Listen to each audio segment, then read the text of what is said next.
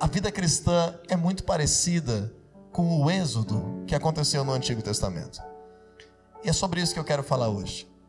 A palavra de hoje, intitulada como Parceiros de Deus, nós vamos compreender como que no êxodo nós aprendemos uma chave fundamental para que a nossa vida experimente crescimento e transformação.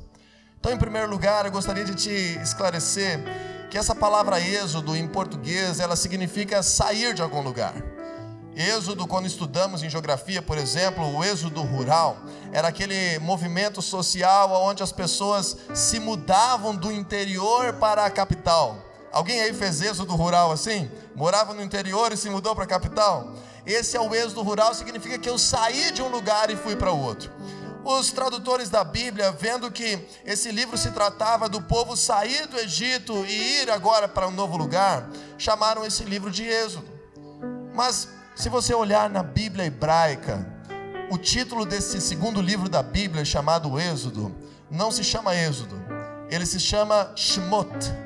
E essa palavra Shemot significa chamado por Deus, nomeado por Deus. Então agora a gente entende que na verdade isso não está dizendo de alguém que simplesmente decidiu sair de um lugar sozinho, mas alguém que buscou a Deus, um povo que buscou a Deus, e Deus agora, em resposta ao seu sofrimento, em resposta a um ciclo de escravidão, os chama para uma nova vida.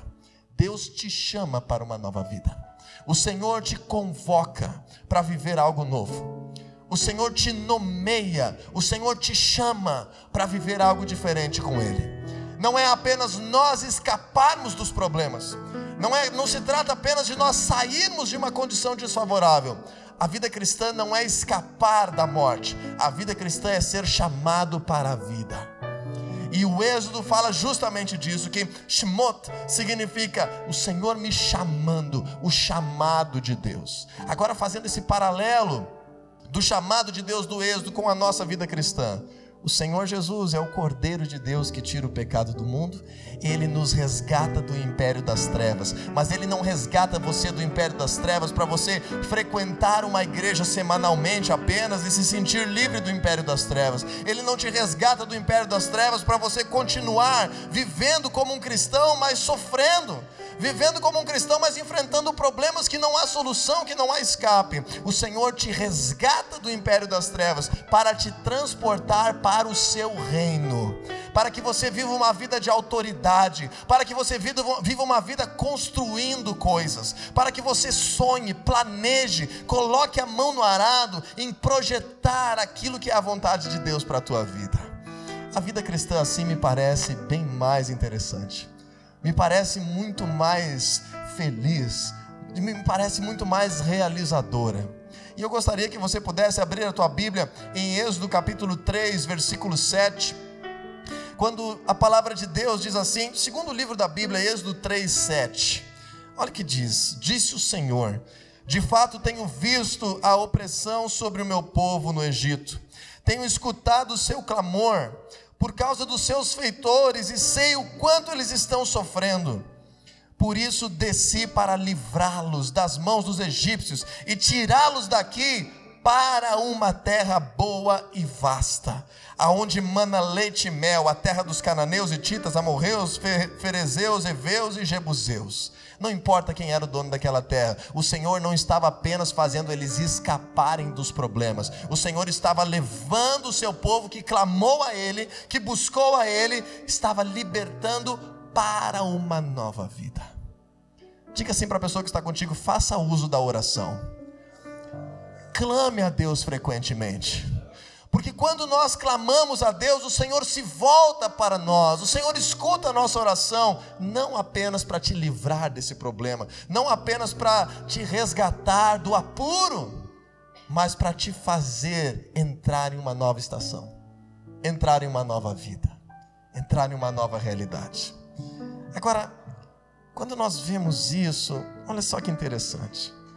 O chamado de Deus, esse chamado esse nomear de Deus, essa convocação de Deus para a tua vida, ela não naturalmente causa transformação.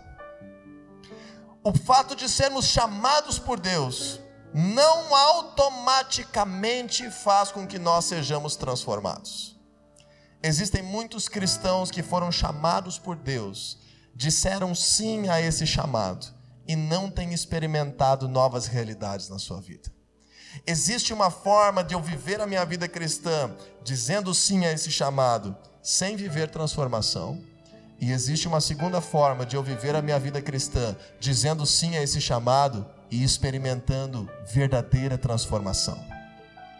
O que que nós vemos que por 40 anos houve parte do povo de Deus que continuou pensando como se fosse um escravo, continuou vivendo como se fosse um escravo, reclamando como se fosse um escravo. Parece quando a gente lê a Bíblia que parte do povo de Deus olhava para Deus como se fosse agora o seu novo faraó e não transformou a sua maneira de viver. Vamos ver um texto interessante. Se você puder abrir comigo, Êxodo capítulo 14, versículo 21 e 22. Diz assim a palavra de Deus: Então Moisés estendeu a mão sobre o mar, e o Senhor afastou o mar e o tornou em terra seca, como um, com um forte vento oriental que soprou toda aquela noite. Conhece essa história que Deus abriu o mar vermelho? Você já ouviu falar dessa história? O que que essa história está dizendo para nós? Que o povo chegou diante de uma situação problemática, diante de uma situação que era um desafio, um mar diante de si e agora o exército egípcio vindo ao seu encontro. Qual foi a atitude do povo, se você se lembra? No início da sua saída do Egito, qual foi a atitude do povo naquela época? Eles começaram a reclamar para Moisés. Eles começaram a dizer: Moisés, foi por falta de túmulos no Egito que tu nos trouxe para morrer aqui na beira desse mar? Foi para isso? Então era melhor nós termos continuado como escravos, Moisés. E Moisés então orou a Deus e Deus disse: Moisés, ok, eu vou fazer um milagre agora. Estende o teu cajado para o mar e o mar vai se abrir. E o que, que nós lemos aqui? Que o Senhor teve que fazer um milagre sozinho. O povo estava reclamando em apuros e foi livre daquela situação. Agora, quando você chegar em casa, dê uma olhadinha no livro de Êxodo, porque no capítulo 15, capítulo seguinte, eles caminham por três dias e não tem água para tomar. E eles chegam agora às fontes de Mara. Por que, que se chama fontes de Mara? Porque eles provaram aquela água e aquela água era amarga. Agora veja que interessante. Deus havia aberto o mar vermelho para eles.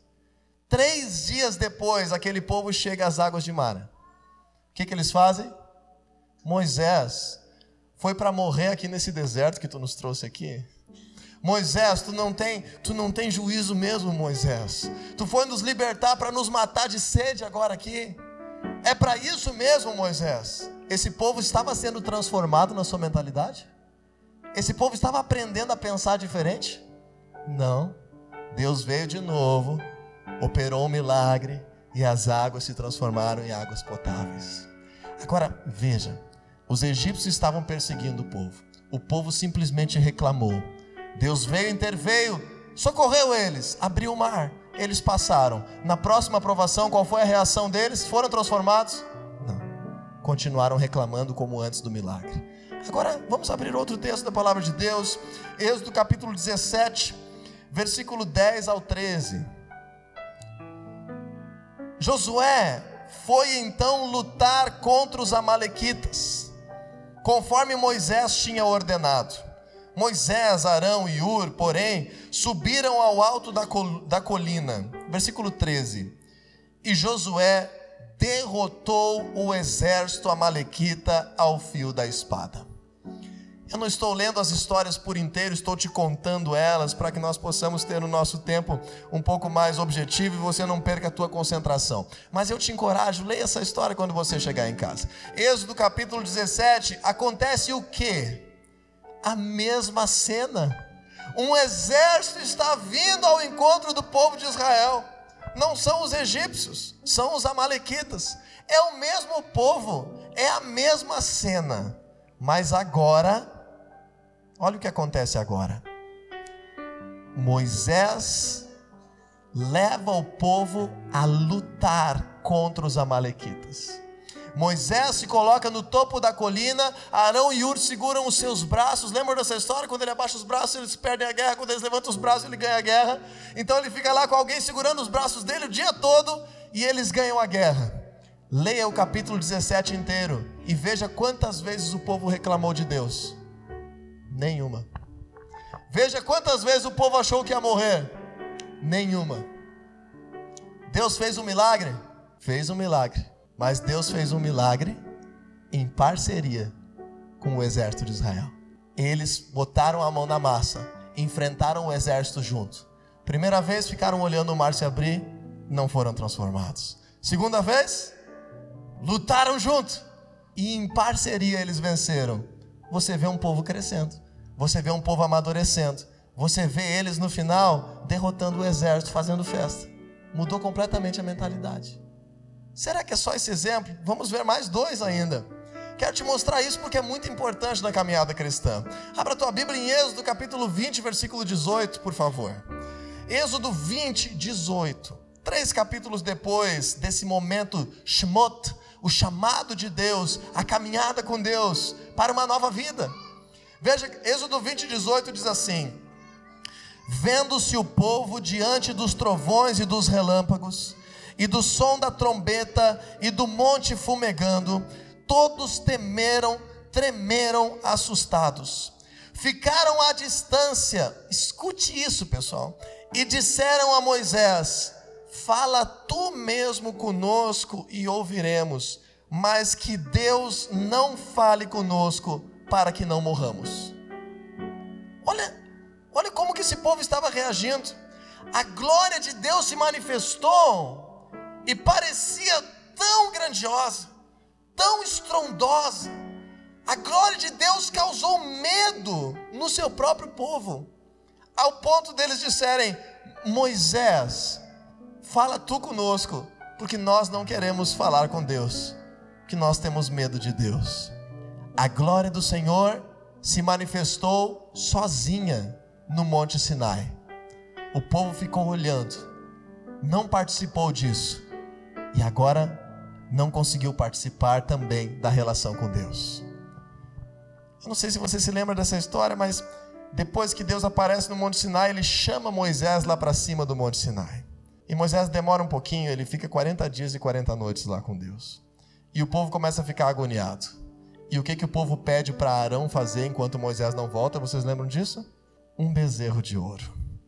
O povo vira as costas para Deus por causa de alguns dias de espera. Quando nós correspondemos ao chamado de Deus para as nossas vidas e não entendemos esse princípio que estamos aprendendo hoje, podemos experimentar grandes milagres e daqui a um mês virarmos as costas para Deus. Não aceite que a tua caminhada cristã faça com que você vire as costas para Deus, por causa que demorou um pouquinho a resposta. Agora, veja, a glória do Senhor havia aparecido, lembra? No Monte Sinai. Vamos ver agora Êxodo capítulo 39, versículo 32. Êxodo 39, 32 está falando do relato do tabernáculo. Deus manda agora o povo construir um tabernáculo. A palavra tabernáculo no original significa Mishkan que é literalmente a habitação de Deus, o lugar onde a glória de Deus se manifesta. Só que dessa vez, Deus pediu para o povo construir o tabernáculo. Ele não simplesmente se manifesta no monte e o povo fica de longe. Ele diz agora: construa um tabernáculo para mim. Preste atenção, Êxodo 39, 32 diz assim: Assim foi encerrada toda a obra do tabernáculo, a tenda do encontro os israelitas fizeram tudo conforme o Senhor tinha ordenado a Moisés. Capítulo 40, versículo 34. Então a nuvem cobriu a tenda do encontro e a glória do Senhor encheu o tabernáculo. Lembra da nuvem? A mesma nuvem do Monte Sinai, que eles ficaram com medo. Agora essa nuvem vem e cobre o tabernáculo que eles tinham feito. Preste atenção nisso. Versículo 35 diz assim: Moisés não podia entrar na tenda do encontro porque a nuvem estava sobre ela e a glória do Senhor enchia o tabernáculo. Agora veja a reação do povo. 36. Sempre que a nuvem se erguia sobre o tabernáculo, os israelitas seguiam viagem. Mas se a nuvem não se erguia, eles não prosseguiam, só partiam no dia em que ela se erguia. Entende isso? Um dia a glória de Deus se manifesta, eles querem fugir e fazer bezerro de ouro. No outro dia a glória de Deus se manifesta, eles não saem dali se a glória de Deus não for junto com eles. O que, que está acontecendo aqui, pessoal? Houve uma obra construída em parceria com Deus. O povo botou a mão na massa, fez o tabernáculo. O medo da glória de Deus foi embora. Agora existe prazer em andar com Deus, porque eu construí algo em parceria com Deus. Vamos ver mais um exemplo? Por favor, Êxodo capítulo 31, versículo 18. Isso é realmente muito interessante. 31, 18 diz assim: Quando o Senhor terminou de falar com Moisés no Monte Sinai, deu-lhes as duas tábuas da aliança. E se fôssemos Itálios, diríamos: escritas pelo dedo de Deus. Versículo 19 do próximo capítulo 32 diz assim: Quando Moisés aproximou-se do acampamento e viu o bezerro e as danças, irou-se e jogou as tábuas no chão ao pé do monte, quebrando as tábuas. Tábuas de pedra. Não tenta entender isso. É tábua, mas é de pedra. Isso é da Bíblia, tá? Que, que aconteceu a primeira vez? Moisés estava no Monte Sinai, Deus deu as tábuas de pedra da lei para ele. E agora Moisés desce o Monte Sinai com as tábuas de pedra. Não deve ter sido fácil, ele deve ter chegado lá embaixo cansado. Não sei se alguém já carregou tábua de pedra por aí, escrita pelo dedo de Deus. Quando Moisés chega onde o povo estava acampado, o que, que ele vê? O povo adorando um bezerro de ouro. Qual é a reação de Moisés agora? Se ira, se enraivece todo, fica todo brabão e ao invés de resolver como líder do povo, desconta em Deus. Quebra as tábuas de pedra. Bruce Lee é fraco perto do Moisés. Quebrou as tábuas de pedra. Se zangou todo. Botou fora os 40 dias de jejum que ele estava lá em cima. Veja, Deus deu tudo para ele. Agora, vamos abrir a nossa Bíblia em Êxodo 34, versículo 1. Passou a história, Moisés se acalmou.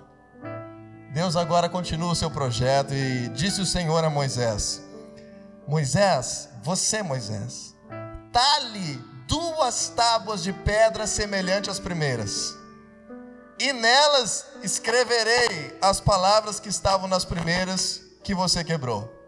Agora é diferente a história, né? Você não ganhou duas tábuas que sai quebrando quando fica brabinho. Você tem que talhar duas tábuas antes de falar com Deus. Olha, eu acho que é mais difícil talhar tábuas de pedra do que carregar tábuas de pedra, especialmente quatro mil anos atrás. Mas Moisés então teve um trabalho de talhar duas tábuas de pedra no meio do deserto e agora carregar as pedras, as tábuas de pedra, para o topo do monte. Deu mais trabalho? Deu mais trabalho. Agora Deus escreve nessas tábuas apenas. E no versículo 29 diz assim: Ao descer do monte Sinai com as duas tábuas da aliança nas mãos, Moisés nem sabia que o seu rosto resplandecia por ter conversado com o Senhor. Cadê aquele cara que dá chilique e quebra pedra? Ele agora viveu a mesma cena mas viveu construindo junto com Deus, mudou a sua forma de viver. Ele era o líder do povo, mas ele também precisava viver em parceria com Deus, mudar a sua forma de viver. Então diga assim comigo: o chamado de Deus para a minha vida requer de mim uma resposta constante constantemente. Agora, nós estamos dando uma resposta ao chamado de Deus. Quando você entrar no carro para ir embora, está dando uma resposta ao chamado de Deus. A forma como você trata a tua família hoje à noite é uma resposta ao chamado de Deus. Como tu trabalha ou vai para a escola amanhã ou educa os teus filhos, sempre é uma resposta ao chamado de Deus. E quando nós nos preocupamos em dar essa resposta ao chamado de Deus, nós precisamos entender que resposta tem a ver com responsabilidade. Resposta tem a ver com assumir algo para nós. Responder ao chamado de Deus tem a ver com eu me apropriar como responsável pela obra de Deus para minha vida. Até quando a gente olha essa palavra responsabilidade, por exemplo, na origem dela em português, ela vem do latim. E a palavra responsabilidade do latim significa respondere. Responder. Responsabilidade tem a ver com uma resposta. A tua responsabilidade com a tua família é a tua resposta ao chamado de pai que tu tem. A tua responsabilidade com o teu trabalho é a tua resposta àquilo que está como contratado na tua vida. A tua responsabilidade como, como patrão é a tua resposta à tua idoneidade quanto empresário. Deus nos chama, como cristãos, a sermos os cidadãos mais responsáveis da face da terra. Deus nos chama a construir coisas não sozinhos, em parceria com Ele. Vida cristã não é vida da gente fazer o que pensa e depois Deus nos salva. Se a gente vive assim, a gente sofre a vida inteira. Se a gente vive assim, a gente tira os pedaços de nós mesmos. Se a gente vive assim, a gente está sempre suando sangue. A vida cristã nunca se torna abundante. Mas a vida cristã não é para ser assim. A vida cristã requer que nós venhamos entender a nossa responsabilidade. Vamos sair um pouquinho de Êxodo agora e vamos para o Éden. Deus cria o mundo inteiro. Deus cria o jardim do Éden. Coloca o homem lá dentro, de mão beijada, como a gente diz aqui no sul. Coloca o homem no jardim para desfrutar. Em dois parágrafos de Bíblia, o que, que a gente lê da responsabilidade do homem? Ah, mas é que foi a mulher que tu me deu, que me deu a fruta, e foi a serpente que falou para ela que essa árvore também deu essa fruta. Não assumiu a sua responsabilidade no projeto, porque não participou do projeto. Agora, quando Deus pede para Moisés, no deserto, construir um tabernáculo que tinha utensílios de valor, que exigia artesanato, que exigia excelência, que tinha especificações de todos os detalhes. Moisés cuidou daquele tabernáculo por toda a sua vida. Moisés respeitou a presença de Deus por toda a sua vida. Moisés, por 39 ou 40 anos, a gente não sabe exatamente que momento foi construído o tabernáculo. Enquanto ele viveu, o tabernáculo estava bem cuidado. Por quê? Porque ele viveu em parceria com Deus, o projeto de Deus. Aí você pode dizer assim: não, mas isso, isso não tem nada a ver com a minha vida. Tem a ver sim. Vamos abrir em Mateus capítulo 11, versículo 28. Mateus 11, 28, o Senhor Jesus fala um texto que eu acredito que, se você já está é, familiarizado com o cristianismo há alguns dois, três meses, você já deve ter ouvido falar desse texto. Ele diz assim: Venham a mim, todos os que estão cansados e sobrecarregados, e eu lhes darei descanso. Excelente promessa da palavra de Deus. Mas Jesus não para por aí. Ele diz assim: na mesma cena em que ele dá descanso, Olha aqui o que o Senhor Jesus fala para cada um de nós: Tomem sobre vocês o meu jugo e aprendam de mim, pois sou manso e humilde de coração, e vocês encontrarão descanso para suas almas, pois o meu jugo é suave e o meu fardo é leve.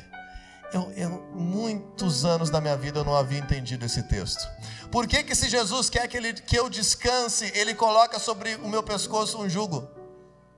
Por que, se Jesus quer que eu esteja aliviado, Ele oferece que eu devo colocar sobre mim o jugo dele? Você já havia parado para pensar nisso? Por que, que se Jesus está me oferecendo a graça e o descanso, Ele está querendo colocar uma canga na minha vida? Porque ele está dizendo assim: você só vai encontrar a verdadeira vida, você só vai encontrar abundância de vida, você só vai mergulhar na graça, você só vai encontrar descanso de verdade quando você passar a andar em parceria comigo. Quando você dividir a tua vida comigo. O descanso de Deus não é aquele do sofá com os pés para cima e Deus está fazendo tudo para mim. Esse descanso faz mal quando ele é de demasiadamente prolongado. O descanso de Deus é ele aliviar o fardo. O descanso de Deus é ele me dar segurança e autoridade contra toda obra das trevas, mas que eu estou produzindo, cultivando, fazendo acontecer, responsável, construindo os seus projetos nessa terra. Então, entende uma coisa comigo. O rabino Jonathan Sachs falou uma coisa que eu achei impressionante sobre isso. Ele diz assim: as coisas que Deus faz por nós são ótimas, mas são as coisas que nós fazemos para Deus que têm a capacidade de nos mudar. As coisas que Deus faz por nós são maravilhosas, mas sozinhas elas não nos mudam. São as coisas que nós fazemos com Deus e para Deus que têm a capacidade de nos transformar. Então, quando você e eu entendemos essa palavra, quando você e eu entendemos esse conceito, nós não estamos aqui servindo a Deus por causa de Deus. Nós precisamos estar aqui servindo a Deus, porque é o melhor caminho para as nossas vidas. Viver em parceria com Ele. Eu não quero liderar uma célula para dar uma ajudinha para Deus.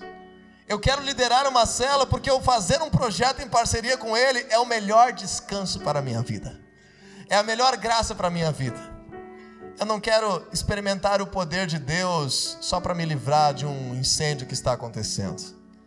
Eu preciso fazer com que o poder de Deus flua através de mim. E assim eu não vou ter mais medo da Sua presença, e eu não vou ficar me escondendo para cometer pecado a presença dele está sempre dentro de mim e eu valorizo a santidade não por medo do pastor saber. Eu valorizo a santidade porque é importante, é o melhor caminho para a minha vida viver em parceria com Deus. Estar com a presença de Deus dentro de mim. Isso muda muita coisa na nossa caminhada cristã. Mas perceba uma coisa: em todos os exemplos que nós vimos em Êxodo, da primeira vez Deus agiu sozinho, e da segunda vez ele propôs a parceria. Não se sinta culpado se você está aqui hoje com uma grande necessidade e precisa de um milagre instantâneo de Deus na tua vida. Mas isso é a primeira parte do chamado. A segunda parte do chamado para que eu cresça é a parte em que eu arremango as mangas, coloco a mão no arado e começa a se cumprir Efésios 3, 20 na minha vida. Vamos terminar com esse texto? Efésios 3:20. Deus é poderoso para fazer infinitamente mais do que pedimos ou pensamos, de acordo com o seu poder. Ponto final. É assim que está no Efésios 3:20? Não.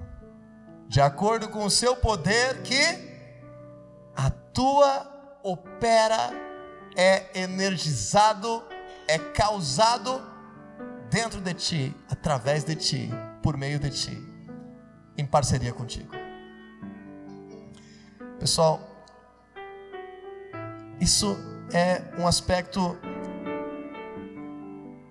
de suma importância na palavra de Deus.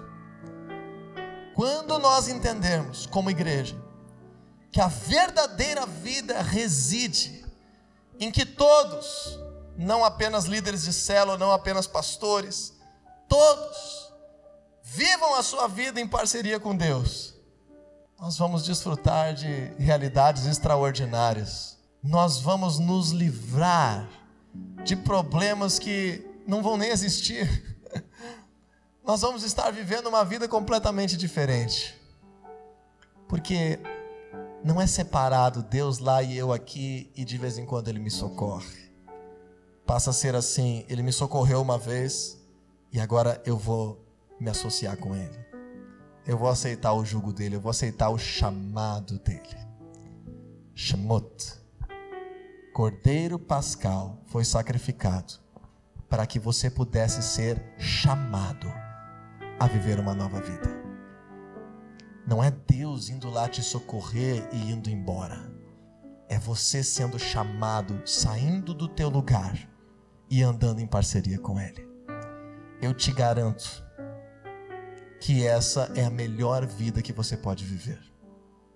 Eu te garanto, como Isaías declara no primeiro capítulo: Se quiserdes e me ouvirdes, comereis o melhor dessa terra. Como o Senhor Jesus declara em João 10,10: 10, Eu vim para que vocês tenham vida e vida abundante. Como o apóstolo Paulo declara no final da sua carta aos Filipenses: O meu suprirá todas as tuas necessidades de acordo com as suas gloriosas riquezas. O Senhor te chama hoje, te chama a viver uma vida em parceria com Ele. Cristão não é espectador de culto de domingo. Cristão é energizado.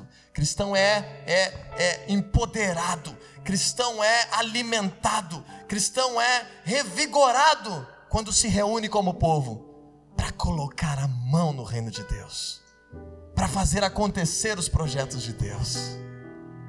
Diga para a pessoa que está do teu lado assim, por favor não foge do teu chamado. Quem fugiu do chamado enfrentou deserto. Quem fugiu do chamado enfrentou desgaste. Não fuja do teu chamado. Aquele Josué, que foi o primeiro que atuou em parceria com Deus, foi o mesmo Josué que entrou na terra prometida. Podem existir aflições? Podem. Podem ter tribulações? Sim, vão ter. Temos um adversário. Pode ter sim. Pode não, vai ter.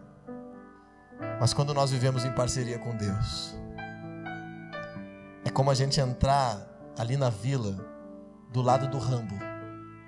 Sabe o Rambo? Do lado do exterminador do futuro. Sabe o exterminador do futuro? Um dia eu entro sozinho na vila, saio correndo e peço ajuda para o policial da esquina. No outro dia, eu entro com Arnold Schwarzenegger, 20 anos atrás, armado até os dentes. E daí eu ando assim já. Daí se alguém vem me intimidar, eu digo assim: Hasta la vista, baby. Porque eu estou em parceria com um cara poderosão te dizer, Deus é muito mais poderoso do que esses heróis aí. O Senhor é infinitamente mais poderoso do que qualquer ser humano. Esteja consciente que você vive em parceria com Ele, daí você pode se colocar em grandes desafios. Que o teu parceiro é o cara. O teu parceiro é o Rei dos Reis. Ele é o nosso Deus que te chama a viver uma nova vida. A viver uma nova vida não reclame mais. Se as águas estão amargas, fala com o teu parceiro. Se tem um exército vindo, ativa a parceria. Se está difícil a caminhada, Deus quer fazer parte dela. Mas se nós simplesmente reclamarmos, simplesmente desanimarmos, simplesmente clamarmos por socorro durante toda uma vida, não haverá transformação, não haverá mudança. Deus te chama a viver em parceria com Ele. Vamos orar. Gostaria de te convidar a te colocar de pé, por favor.